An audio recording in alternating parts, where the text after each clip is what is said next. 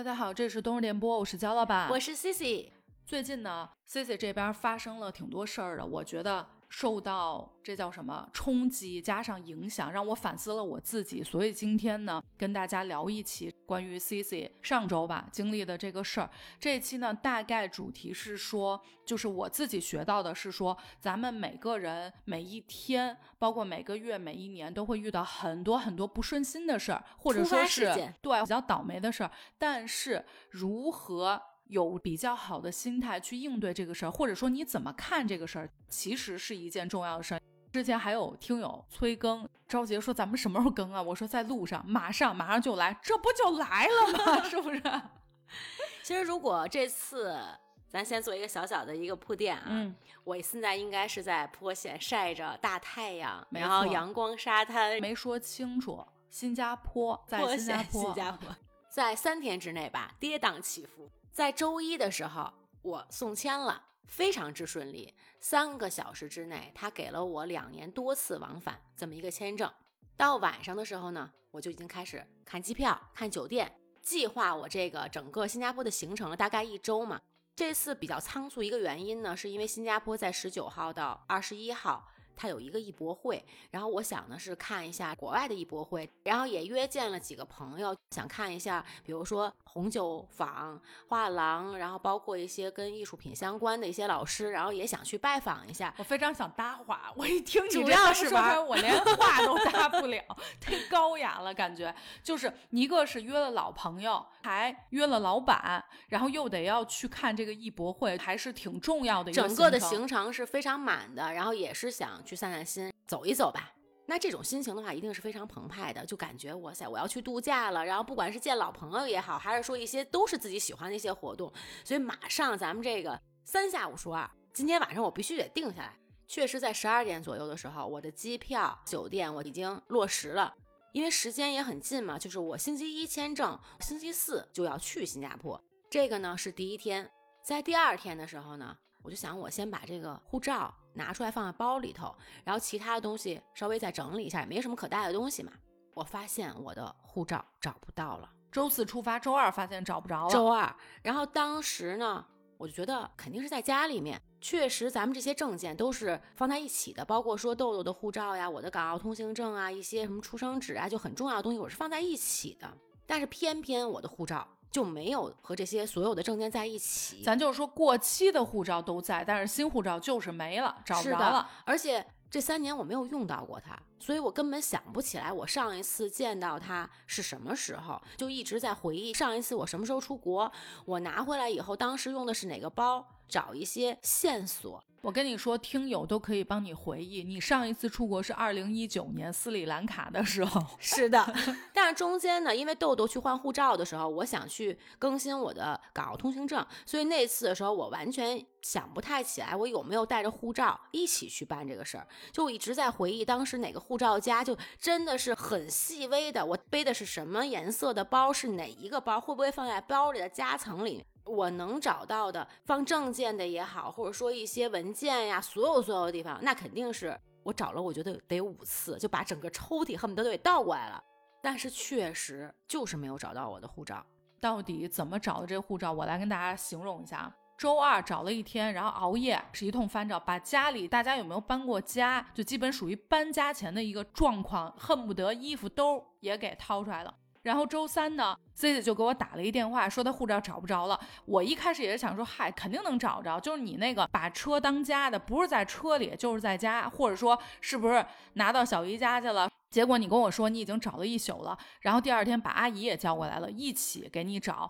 我当时就还提供了一些，我觉得，比如说是不是会不会是在比如豆豆的什么作业本啊里头夹着。然后另外上一期节目也给了我灵感，我说会不会是咱家这三只小猫咪混世魔王给你你这个东西？你比如说咱们有的人买的那个床，它底下是空的，它不是实的，那会不会在床或者是沙发？沙发有的时候它虽然是实的，但是它有一缝儿。它不是完全落地的，会不会在那里头？我说你用扫帚稍微杵一杵啊，扫出来看会不会有可能？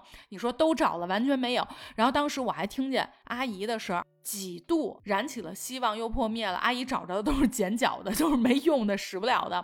因为当时已经周三了，咱是周四飞。我说估计可能够呛能飞走了，咱这剪脚护照也使不了。然后呢，我当时还说你车里头，要不然掏一掏。我跟大家形容一下 C 姐的车啊。咱们老听友应该知道，他的车呢有一点类似于就是对移动的家，就把咱们普通小汽车当成房车使了，就里头所有的东西，就是说你要是近郊出去住两天，完全是没有问题的。所以我说你在车里头也找一找，万一是在车里呢？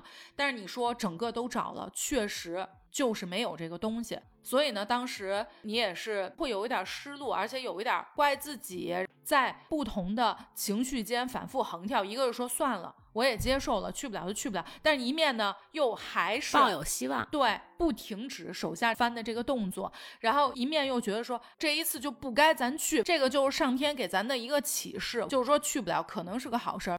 一个呢，我自己开导自己，咱也省钱了。另外呢。肯定这一趟不太适宜我出行，就自己也宽慰自己，但还是会抱一丝丝希望，因为毕竟是星期四的晚上。那如果说我要是找到了呢，那就不影响我整个的一个出行计划了。咱就是说，从周二晚上熬夜找，找到周三，周三晚上再熬一宿，哎，周四又熬一宿夜班期。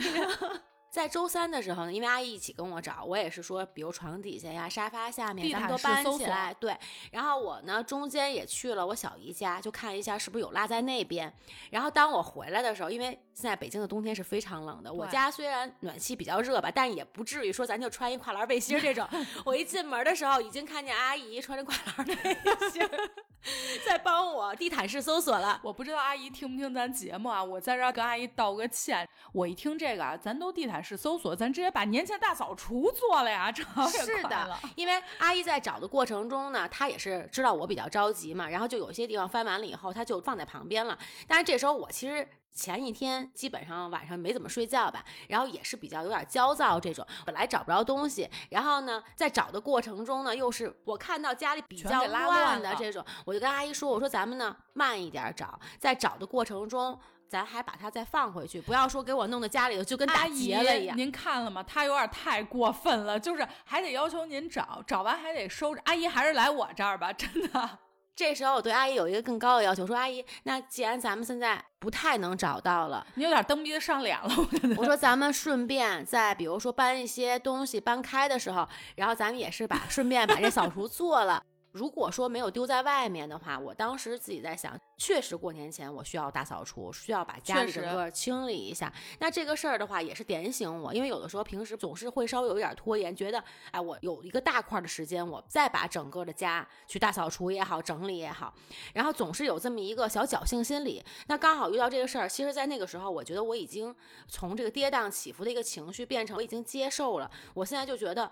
我做了不去的准备，那咱也要为这事儿在努力。所以在找的过程中呢，我就觉得那一边就把这个家正好是收拾干净，然后我觉得也是一个好事儿。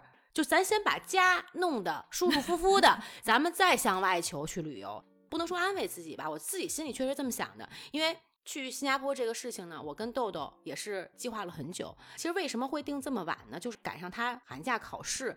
刚巧是有这么几天的时间，所以他呢也是非常兴奋和激动的。我还跟他提前打招呼，可能最后两天的一个结业的话，可能要请一下假，跟我一块儿一起去赶这个新加坡艺博会的活动。他也很高兴。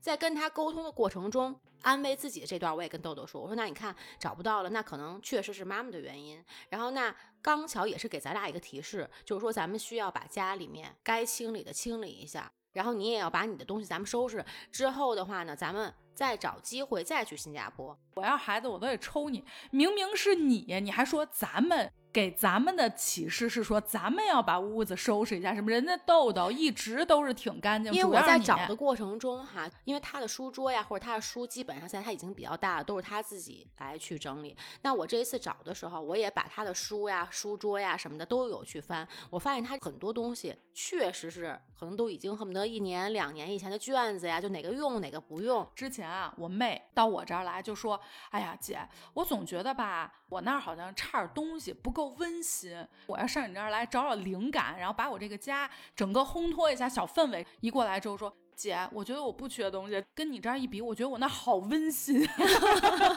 因为完全是一个纯空的状态。所以我当时你鸡巴打电话的时候还跟你说，在我这儿真的不太存在这个，因为一目了然，完全都可以看见。所以你的家是豆豆向往的家，他就喜欢这种家里什么都没有，但是唯一呢，他可能想再要两个娃娃，就多两个娃娃就 OK，完全是他喜欢的。这个事儿呢，截止到星期三，星期三晚上的时候，当时好像我也跟你有沟通，我说我第一想到的啊，就是咱们下星期录音录音没问题。我这批下纸都签了，你让我收回这个签名，这脸上挂不住啊。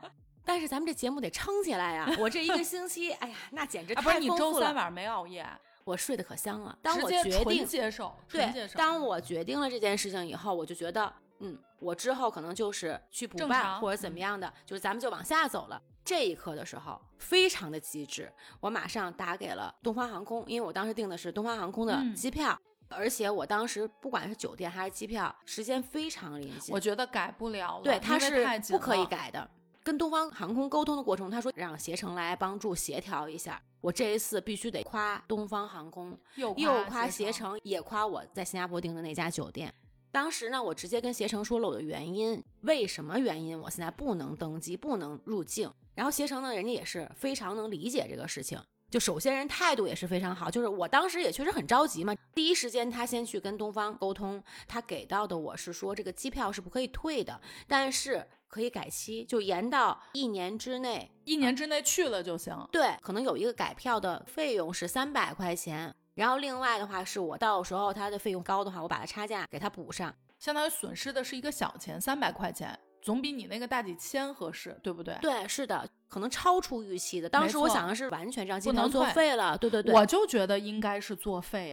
然后携程帮我去协商完了以后，给我机票这一块就是一个很大的一个头了，那我就感觉一下给我安全感了，我就觉得哎呀，就有点希望了。这个事情一步一步有一个正向的一个。你看，本来想的是破财免灾了，这一次还没破财。然后之后呢，马上我就跟进了咱们这个酒店这个情况，因为那天我分别订了两家酒店，肯定是先解决第一家。第一家酒店，因为当天也是比较晚了，星期三的晚上晚上了。然后这时候酒店这边可能预订部啊，人家都有下班。然后当时呢，携程就说他会写一封邮件跟对方来沟通，那可能他在二十四小时或者说十二小时之内，他给我一个回复。当天晚上我觉得没有到十二点。十点十一点，大概这个时候的时候，携程就来了，就是对方已经回了邮件，就是说希望我下一次进到新加坡的时候还可以订他们的酒店，全款退了，全款退了。哦，真不错。我先不说东方航空跟咱们这个酒店，我想说携程你碰上的人的这个工作人员真的也很好，非常有效率。而且当时我在通电话的时候，平台起很大作用的。是的，然后这个女孩子声音非常的好听。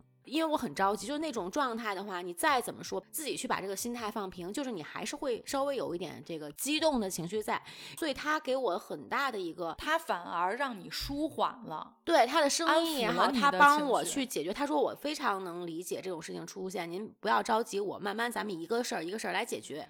哎，你没问问人那姑娘是哪个播客的呀？人肯定也做播客。第一个电话的时候，我就已经非常着急，我说我怎么能给你好评？就是因为他的这个，不管我最后解决到什么程度，但是他的不管说是每一句话也好，或者说每一个我想问的那个点，然后他能给我一个正向很好的一个回馈。然后这个时候他说你不要着急，然后我今天晚上到十一点，我都会在这条热线上，然后我会给你留，就是他有那个互动的那个留言嘛，有什么事情你都可以随时来找我，我的工号告诉你。就我之后要 要一个说。我觉得，无论你的朋友，或者说你的客户，然后或者说你的员工，你都想要这样的人。我整个听下来，哎，首先在情绪上能安抚你，还能给你解决问题，然后在一个沟通起来还特别的顺畅，还会告诉你我这个事情就是今日事今日毕，几点之前会给你一个什么样的结果，太舒畅了。能在这种糟心的时候遇见这样的人，我觉得简直就是天大的福气。对我当时一下眼睛亮了。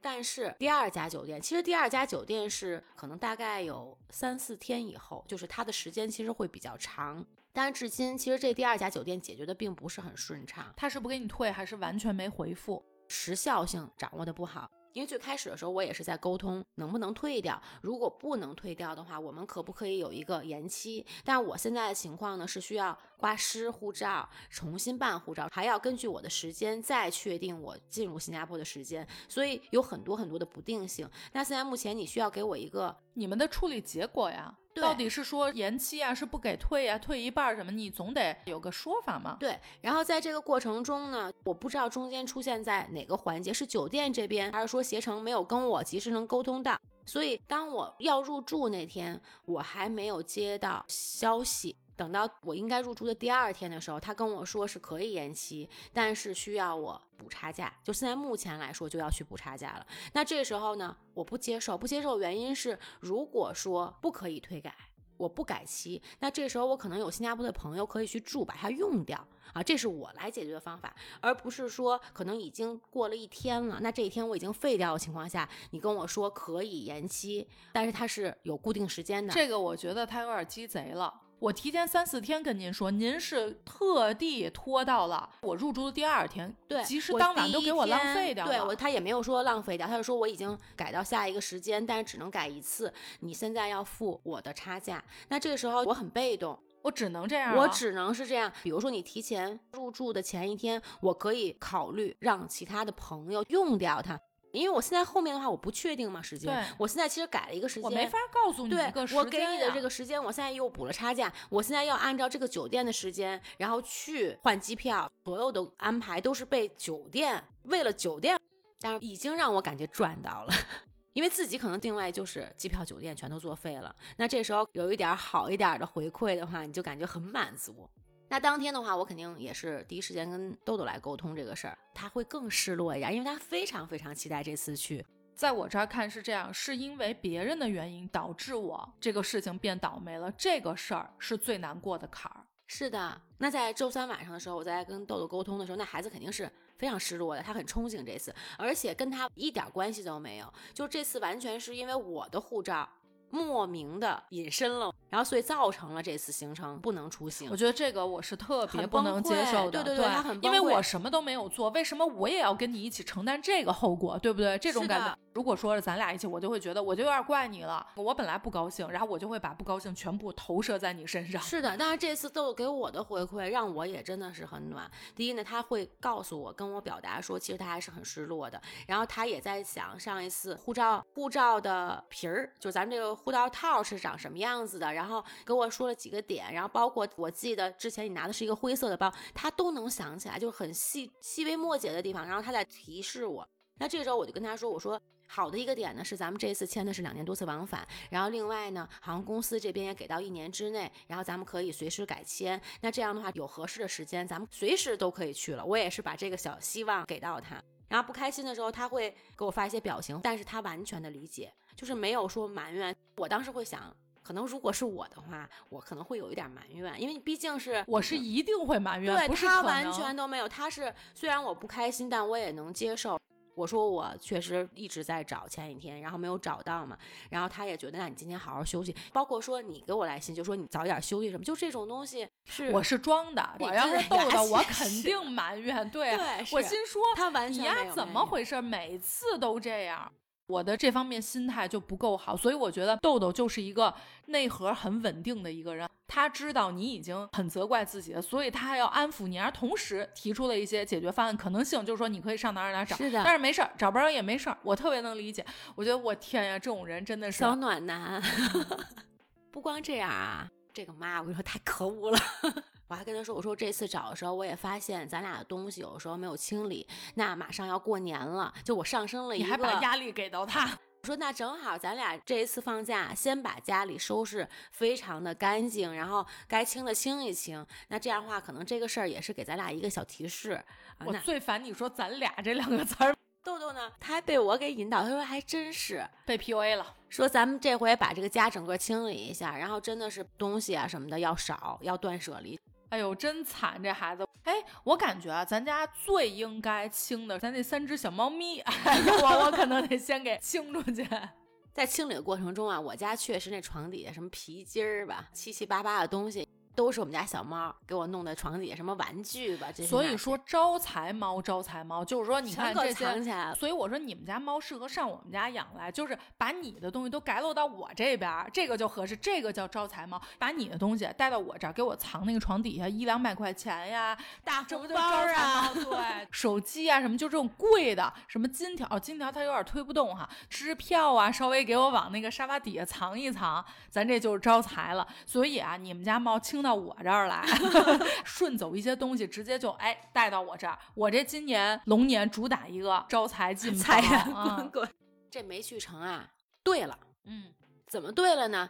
一个是星期四，我刚好是有一个很想去、很想参加的一个活动，故宫一个研学，然后是嘉德的这个玻璃展，这是第一个。另外呢，星期六呢，我有一个算是戏剧疗愈的这么一个课。然后这课程呢，每一节它可能内容不一样，主题不那刚巧这一周的那个主题是男性力量，是我非常想去。那如果说我这次错过的话，可能之后的话就不知道什么时候对，不知道什么时候再有这个课了。另外呢，我有一个闺蜜，咱们节目里头可能提过，她是在澳洲，那三年她一直没回来。那这一次呢，确实是就这两天，对。如果说我去了新加坡的话，我们两个这次见不到，不知道什么时候我们俩才能见面。因为丢护照这个特别倒霉的事儿，所以上天又附赠了你三个小礼物，就都是如果你去了新加坡，这仨礼物都相当于没了就，过对嗯那咱们先说周四这个活动，因为这个展览呢，其实有一段时间，而且到三月份，我觉得如果说在北京的听友的话，还有时间可以去看一下。但我这一天不是说光看这个展，是参加了一个娘娘故宫研学的这么一个活动，嗯，这刚好也是我去的都是娘娘，像我们普通人可能去不对了，都是娘娘，哦明白明白。咱还得办上啊，不是，你得先给我们讲讲这什么展呀？我听听是不是娘娘去的展呀？啊，这个展是故宫的玻璃展，然后这个展的名字呢叫“成宁琼英”，也是首次比较大规模的这些玻璃出宫的一个展览。那是嗯在嘉德艺术中心，也是跟嘉德合办的这么一个展览。就是说以前咱们宫里头的这些主子们使的这个玻璃器具是吗？就是也是很多年用的，它还是装饰的，对对对，是艺术品这一类的，就是嗯以前搁在宫里的，对，就是用故玻璃宫里面它哦的藏品展览。就是说我可以理解为它是古董级玻璃，因为很多年了。是的，这一天的安排是什么样呢？一个行程，嘉德艺术中心旁边有一个普轩酒店，然后它是包了一个小的一个宴会厅吧。故宫学院的院长，他会有一个故宫博物院的前世今生，就讲故宫的这么一个小小的一个讲座。就是说院长给咱们各位娘娘讲，对，是的，就哦是认识故宫博物院嘛。这个老师他是四十年在故宫，然后早些年的时候他是在故宫里面住的，就是嗯一个咱们那个角楼那个亭子，就有一排这个民房，他们原来工作就是算很多是宿舍工作人员都对对对住在那，然后包括说可能护城河他们会钓鱼，就讲一些很有趣的东西。除了说咱们建筑以外，然后也会讲一些生活化的。现在因为冬天宫里面比较冷，所以平时的话，它也会有一些进宫的一些活动，根据故宫的这些展览，然后做一个小小的讲座，然后了解这一次展览的一些内容，然后之后再去参观展览。那有一些娘娘，她们已经上过一年或者说两年课程的一个结业，然后她会有一个小小的证书，做的是非常精美的，有点像咱们那圣旨，就是嗯平着打开。你是一插班娘娘呗，我插班娘娘嗯没有这证书，人家都结业了，你但是当时咱得跟这娘娘还借来看看，正好今年是龙年，所以这个圣旨上就是那个缎布吧，就是他做这个圣旨的这个小小的有龙的暗纹对，儿，它是龙的纹儿，你知道我看着你这个插班娘娘就什么感觉吗？你就真是有那种差生文具多的感觉。就别的咱不在乎，这文具拿来我瞅瞅，我拍两张，上来先借借咱这哎圣旨。对老师，人家院长讲的课完全没听进去，一直盯着人家这，哎，我这么拍那么拍，让我看看摸一摸，就净是干这事儿了。蓝眼直放光，然后还借着这个由头跟院长也合拍了一张照片。琉璃跟玻璃是一回事儿吗？是的，含铅了以后就是水晶了，玻璃加一个成分，就加这个铅，就是水晶，不太一样。就比如施华洛世奇那个，它叫水晶，水晶。对，其实它是玻璃。基本上呢，这娘娘们也都是对咱们中国传统文化非常感兴趣，或者说对艺术品收藏，包括一些展览非常感兴趣。然后下午的时候呢，也是非常有幸，是张荣老师。这张荣老师应该是咱们这个玻璃器全世界来说最权威的一个老师，研究咱们故宫的中国的玻璃。还跟张荣老师比较有渊源，因为在几年前，我们这边也做过一些培训，艺术品培训，然后包括说鉴定鉴赏这样的一些课程。那当时的话也请到张荣老师，但是每一期因为除了玻璃琉璃以外，可能对烟壶啊，就料器，包括漆器，这些都是张荣老师比较擅长的。但当时我们做这些课程的时候呢，就是课比较枯燥，对，然后或者说重点还是在课程上，没有更多的去参观或者说实物的去看。那这一次的时候，刚好也是借着这个展览，然后那张龙老师帮我们做一个整体的一个引导，那肯定是不一样的，就是在实物和这个专业性上面，我觉得是需要第一是需要预习做功课，然后另外的话也是需要再多去看，然后包括去吸收。这个展览呢，它本身分为三部分，然后在第一部分的时候一进去，张荣老师给我们讲到一个门帘子，就是咱们传统的这个北方冬天御寒那个，这个是玻璃的。所以就非常的漂亮，对，就是像那种一个一个很长的穿的小珠子，不是珠子，是一根柱子，玻璃材质的，不同颜色，就在摆在第一个展厅里面，一进去你就可以看到。然后当时老师就给我们讲说，当年的时候应该是这个女儿的陪嫁，你就想想，在应该是清的时候，家里能用这个当门帘子，得是什么样的达官贵人？对，家庭才能会有这样的一个门帘子。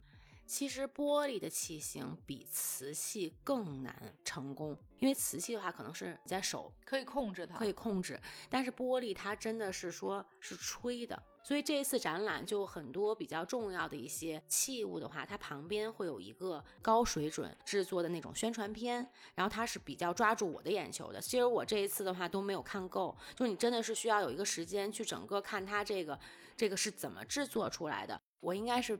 除了器物以外，这个视频也是让你真的是驻足想去观赏它。从比如说原材料的选取，然后到它成品的制作过程，然后那古人在这个雕刻，包括说它装饰和一些比较独到一些技术呀，包括一些手法呀，就这些他都会用视频在这个器物旁边会有一个展示，就一目了然的能了解这个玻璃器的一个制作的一个工艺的一个过程。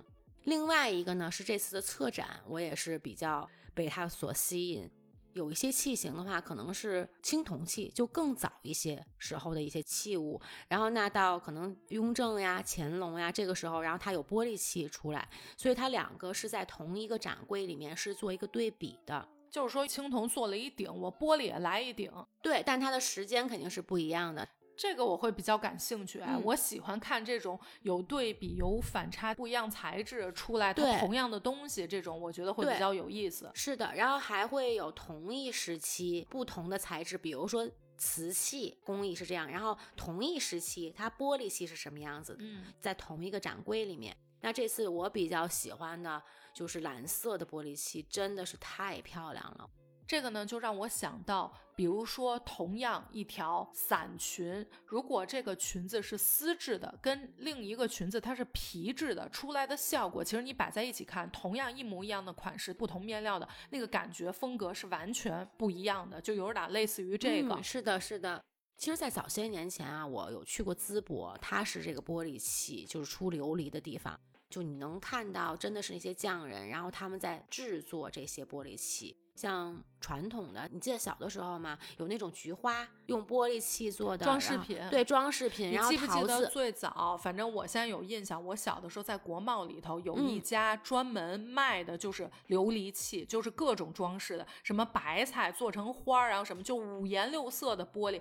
我为什么会记得这个事儿？它跟别的店不一样，就是因为它太五颜六色了。就像你刚说那什么蓝呀，有点暗黄色、红，各种颜色都有。对，所以它跟别的店。给我感觉完全不一样，所以我会记得它全是玻璃，好像是叫什么什么琉璃。对台湾的来说，那我不记得。我印象中是在东方广场，其实国贸这家。东方广场也有。东方广场对吗？感觉它那个灯光呀，或者说它的这个展示，感觉特别高级。没小的时候，所以你不敢进去，对，因为你觉得你进去让人一看，哟，你小孩上我们这儿干嘛来了？这种，但是他会挺抓你眼球的，因为尤其是在那个时候，像这种玻璃装饰品，就其实老百姓来说，好像不。不太有人说花这么多钱弄这个吧，我感觉。对，就很很早早些年，我印象也特别深。然后后面就施华洛世奇嘛，就那时候都觉得是水晶，把它做成饰品了，穿。你这又给我们上了一课，我们记住了，淄博不只有烤串儿，人家还做玻璃，就是吃饱了串儿撸够了，咱就做玻璃。更幸运的是，故宫这个玻璃展的同一时间，就是它只展两周，是有一个明鹤雅集，应该是在十五年前，好像有点北大的渊源吧。然后他是对这些艺术满腔热情，然后一些可能这个艺术品收藏和研究，就学术性的一些优秀的企业组成的。应该是第二天这个展就结束了，是这些藏家拿出自己的一些藏品，是在嘉德的地下一层也有一个展览。有幸的呢是这个明鹤雅集，然后应该是他的算是会长吗？主理人，主理人对，然后他亲自来给我们做的一个引导。像有一件红色的菊瓣的一个盘子，一个盘子，然后它的周围是像菊花瓣一样，一般瓷器比较多，然后它是一个大红色的，我自己非常喜欢。像里面也会有一些孤品，就真的是全世界可能只有十只这样的笔筒，故宫的玻璃展里面都没有，但是在私人的藏家里面，然后他也拿出来一起跟大家分享。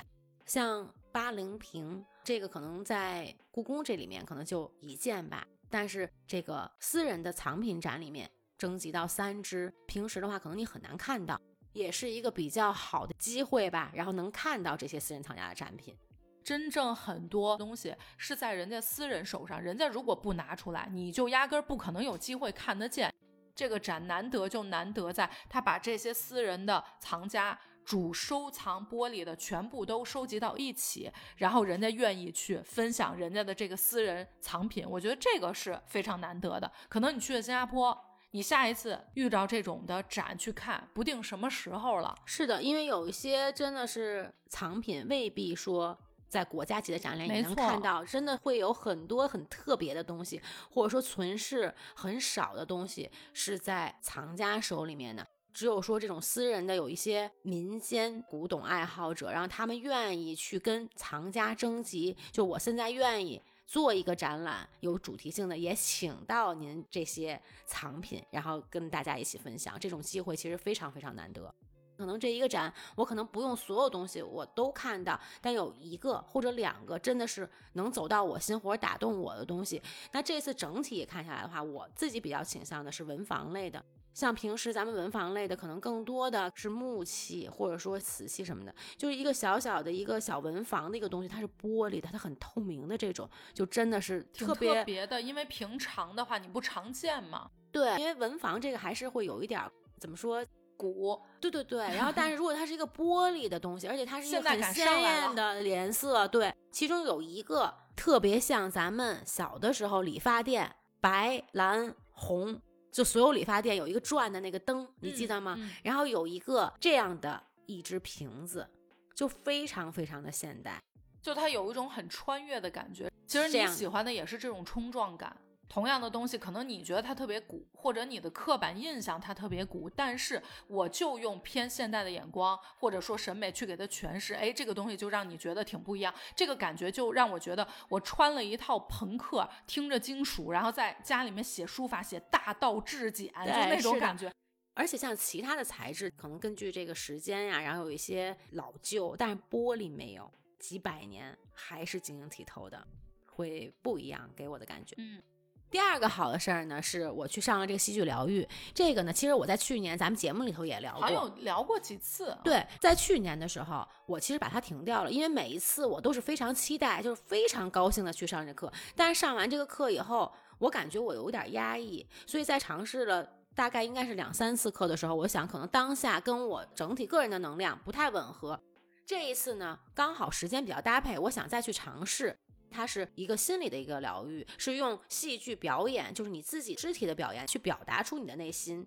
那这周的时候呢，它正好是讲到男性力量。那男性力量它包括几个呢？一个是吝啬鬼，一个是自大狂，一个是暴躁狂。内心的小孩有七个，这个男性力量占三个。那这一次的周六的这堂课正好讲的是男性力量，我其实是非常想参加。那如果去了新加坡，我这次确实是要错过。你想参加的原因是说这仨小宝宝在你体内都非常的强大，是吗？就非常的充盈，这就是我，是不是？所以特别想去。其实七个咱们内心的暗示小孩的话呢，就每个人身上都有，就每个人可能能量不一样。听起来这三个词都不是一个特别好的词，就是咱们传统意义上面。然后那吝啬鬼代表的是什么呢？是秩序。那可能在我的认为里头啊，可能是有一个边界感。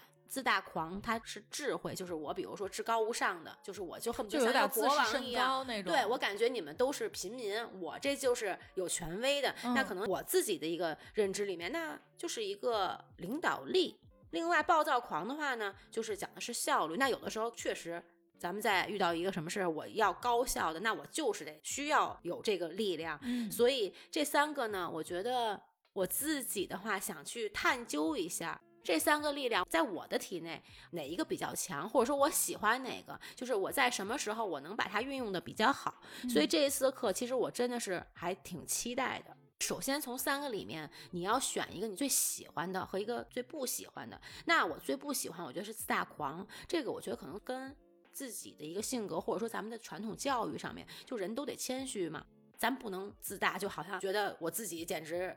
至高无上这种感觉，所以我自己好像潜意识中我不太喜欢自大狂，我比较喜欢的是吝啬鬼。我觉得可能跟人相处上，我需要一个边界，就好像有一个框儿，你不要越进我的框儿里。就我自己是这么认为的。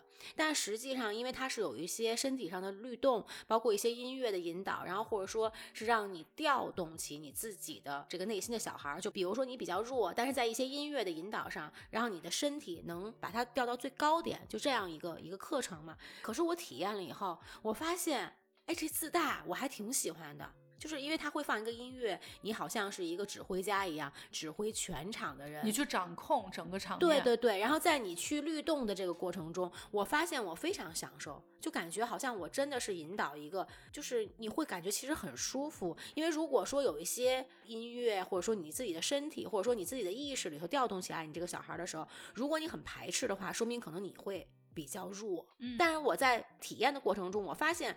我喜欢的，老子就一 leader 啊！对我和我自己不一样。然后另外呢，吝啬鬼的时候，它有一个什么环节呢？现在目标地上可能咱们地板上有个点，我从这个点到下一个点，下一个点可能是天上那个气球，再下一个点可能是钢琴的一个角，就是我的目标。随着音乐，我要找到这个点，然后马上进入下一个点。它是这么样的一个一个训练。然后在这个过程中，我发现我自己是从。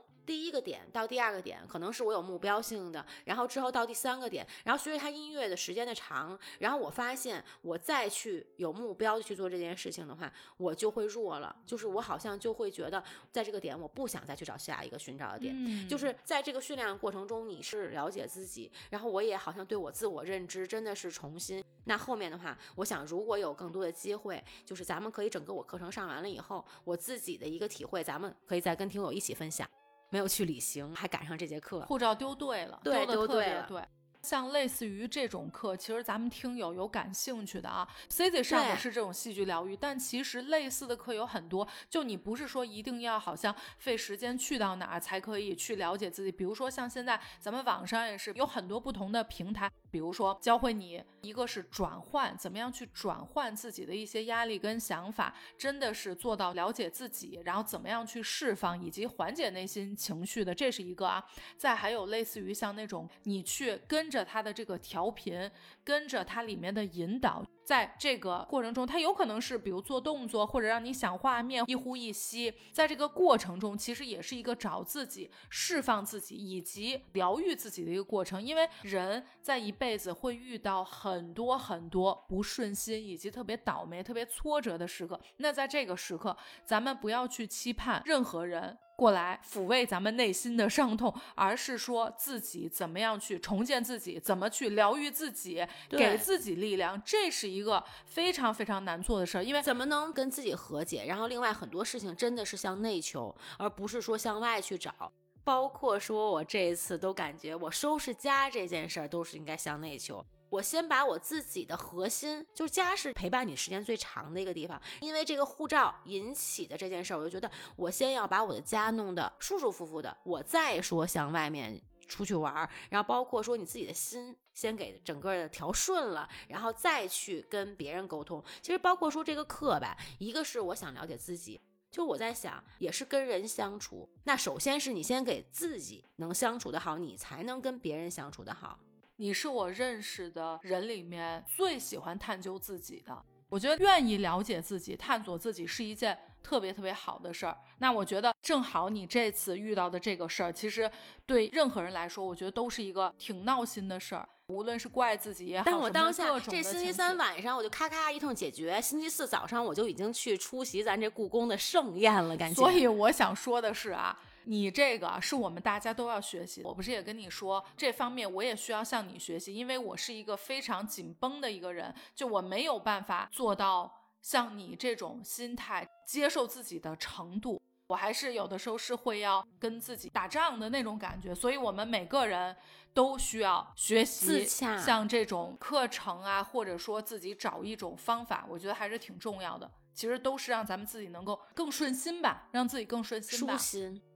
第三个呢，就见到我这好朋友。其实见好朋友就咱们日常的这种，就是因为很久没见，所以非常期待。那见面的话，就感觉那个眼神就是要流泪了，太久没有见，而且也会对下一次见面是有期待，但是不知道是什么时候，因为不同的国家嘛。我有一张照片啊，是三个小朋友，就是我好朋友的两个宝贝，然后他们三个人还是小小的，都是娃娃脸。然后这一次他们再见面的时候，大孩子像大人一样，就我们好像那还那么年轻。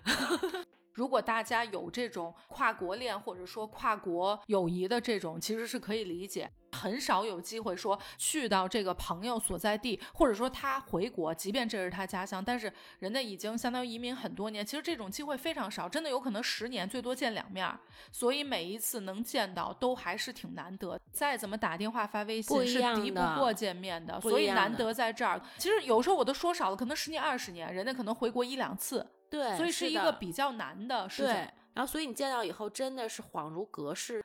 那我们也会再约下一次，我们要约成都玩儿也好，西安，就是你会有一个期盼，但是那个期盼能不能实现，其实是未知的。所以我觉得就珍惜每一次的见面，就是喜笑颜开这种。不开心的事情其实也很多，其实彼此是知道的。就你看到对方的时候，你就能知道，其实大家都彼此很辛苦，那种莫名的感觉，我好像我觉得用语言不太能形容出来。可能分开的时候，你又想很想去拥抱他，但是你怕可能受不了那种感受。我以为这种感你想说，我怕我拥抱之后，友情瞬间变爱情，这事儿没法收场了，没法整了。这个见面啊，中间又有插曲了。我们约见面的正好是下班的时间，然后豆豆下课以后，他说他自己过来骑自行车。我很快要到这个商场的时候，豆豆来一个电话，我这电脑不知道上哪去了，我从学校带出来了，但是我去洗手间的时候找不着了。他说他马上要去找，这时候我就挂了电话，心里咯噔，完了。这共享单车前头放一电脑，他去了一下洗手间，那肯定没了。人山人海。这时候，当时我这脑子一下，也不能说要要发脾气吧，就是一瞬间觉得完了，这钱呀，主要是。对，然后另外的话，电脑里面存了很多东西，里面那些资料你是根本就找不回来的，所以我心里，我这时候应该怎么来跟他沟通？这个事儿呢，引发就我一个阿姨，她非常非常的乐观。就那时候我就问他，我说，哎，我说您这性格怎么这么开朗？就遇到什么事儿以后，好像就没有什么事儿能让万事不是事儿。对，他说在他小的时候，可能应该是六几年、七几年这时候，那时候还是用这个粮油票买东西。有一次他去打油的时候，就去买这个咱们食用的这个油哈，他不小心把这瓶油给打碎了。那这时候他回家的时候，他就觉得可能他得挨打，或者因说为一个月没油吃，全家不光是一个人，然后全家没有油，就是简直天塌了肯。定得打。那年代是非常苦的啊生活，但是他爸爸和妈妈没有说这件事儿，打了就打了，就过去了。就没有过分责怪他。对，很多年以后，他再想起这件事儿，他就觉得哎呀，我这么乐观的性格，可能跟我父母对我，现在才想起来那时候多大的一件事儿，然后他们是这么处理，那这个处理方式贯穿整个对他影响和教育。那除了油以外，那可能其他他遇到什么可能爸妈都是同样的方式。对，同样的一种方式来引导他。那所以这个阿姨就非常乐观。就那时候我听了这个事儿以后，我其实就在想，我怎么去跟豆豆相处。你就立刻把它应用到了当下丢电脑这上。对，因为我当时想的是电脑肯定是没了，就在我的预期里面。那这时候我不可能说啊，你怎么怎么没好好拿呀，或者说你为什么不背一个包啊，或者怎么怎么样？就是你去埋怨、指责，这是第一反应，第一反应一定也是这样的，因为毕竟你怎么不保护好了，你怎么就因小失大，就真的是埋怨。那可能因为之前阿姨给我讲她小的一个经历，所以我就在想，那已经是已至死了，那孩子肯定他也是不愿意这件事情发生的。那我们第一是怎么来解决这件事情？那之后再遇到这种事情，我们怎么能处理得更好？可能我马上就会把第一步那些埋怨只是一个闪念在脑海里，但是我在跟豆豆的相处上，基本上这第一步都不会发生，只是心里头想一下，马上就会过去。这是一个心理的过程啊！马上呢，都有来一电话，找到了。我说，哎，怎么找到？怎么能没丢呢？他说，因为旁边有很多保安，然后人家看到有这个电脑了以后，人家给收起来了。然后他去找这个保安叔叔沟通了一下，人家就还给他了。其实我想的是，他应该那一刻比我还崩溃。如果丢了的话，我估计他就 一下承受不了了。这一刻。反而我稍微小埋怨一下，我说那下回咱们就稍微注意一点，就是这一次呢没丢是一好事儿，但是妈妈必须得宰你一顿，我得让你长个记性，吃饭的钱你得花了，你肉痛一下。比如你在心里面预设，如果说这个电脑没有找着，我也不会去责怪他，那我都会跟你说，我得宰你一顿，让你有这个教训，对吧？这个小钱，那个时候我肯定不会指责你、埋怨你。但是找到了，这个找到了，我反而可能哎稍微小针儿稍扎一小下，对吧？然后也让你请一下，这个又让我想到你丢护照这个事情，孩子第一反应肯定也是埋怨指责，心说跟我有什么关系啊？去不了新加坡了。就是因为你导致的，但是他把第一步也是心理活动了一下，肚里面过了一圈，就点方便面给咽下去了，然后出来的是没关系，妈妈没事儿，我能理解，咱们再在哪里哪里哪里找一下，找不着就算了。同样发生在你身上，你把第一步指责这个也给跨越了，然后也是没事儿，丢了就丢了，但是咱们下一次注意。所以你看，我觉得它是一个良性循环。如果说今天我是这样对你的，那下一次你也会这样对我。一旦其中一个人指责、埋怨、发现，每一次都这样，那下一次是不是到我的时候，我也会这样对你？嗯，然后就会变成一个恶性循环，一直循环下去。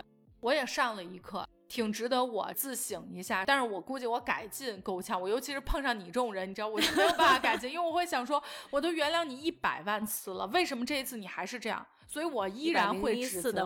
对对，当然我是看人下踩点儿。就如果人家真的一直都是挺正常，我不会。但是如果说你这种，我就够呛了。小针就慢扎着，慢扎估计都不行。你这种都属于刀子，直接磨刀。所以我这个有一点还是得看人。今天这期呢，主要是想跟大家传递一个什么呢？就是无论咱们遇见的这个事儿是有多倒霉，那在这个时候最重要的是你自己要给自己鼓劲儿。你无论怎么骗自己，怎么安慰自己。只要能让你心态好了都没问题。比如说像我长期取用的方法是什么呢？玄学法。你看你丢护照这个事儿，我不就跟你说了？我说这是一天启，上天给咱们的启示。我告诉你，今天就是那个出行。对，如果咱在当天飞的新加坡了，可能得生病，或者说这趟旅程中可能得缺胳膊少腿儿。所以咱不宜出行。你要出行了，这个结果往往是更大的结果，是你不能够承受的，不能够承担的。我呢，一般情况下会以这种去，其实也是做一个心理的安慰。那我觉得咱们听友，因为每个人点不一样，可能我是这个点。我觉得无论你采取什么样的方法方式，你得有这个心，去真的调整，而不是说就一直沉沦在这个倒霉事儿里面。寻找其实我自己来说的话，我觉得不管是好事儿和坏事儿吧，都有两面性。那我们遇到一些可能让我们不开心，或者说比较突发，让自己很崩溃的事儿，很多事情它已经发生了，是我们不能去解决的。没错，不是说我好像沉浸于这个事情给我带来的那些负面，无法自拔。对对对对，就我们可以看到这事情的另一面，没有绝对的好事儿跟绝对的坏事儿，A 面和 B 面。所以发生任何的倒霉事儿也没有什么大不了，因为它都是有两面性的，对不对？你这样想的话，它就在解决这个问题，或者说我们自己疗愈自己的过程中，其实你已经成长了。那下一次面对的时候，你会处理的更好。对，但我处理的有点完美了。您这个那叫什么吝啬狂还是哪个小孩有点多啊？自大狂，自大狂一下，您这这小孩了。对我现在有点害怕，你给我们听友一个错误引导，你知道吗？一下偏了，对，又偏偏了。当然我们也向你学习，但是呢，咱学习也有个度，对吧？我特别怕咱们听友里面有那个特等生，就在特别荡的时候，然后要把自己。这个说的有点大，就是说让自己没事，咱们结尾，咱通常调性都结尾上价值高。那我这价值来了，就是不管遇到什么事情的时候，真的是能让自己快乐起来，这个能力不是那么容易。但是我觉得这个要自己建立起来，习得还是要去学习。不管你用任何的方法，只要能让自己快乐起来，我觉得这个真的是最重要的。哎，你价值上完，我最后我想给所有的听友，包括我自己一个祝福，就是祝福咱们所有听友们以及我自己，我们都能在这方面得到像 Cici 这样的能量，给你力传递量。给我们。对对对，这期听友又有福了。那今天咱们就先聊到这儿，感谢大家收听本期的东日电波，我是焦老板，我是 Cici，咱们下周见，拜拜，拜拜。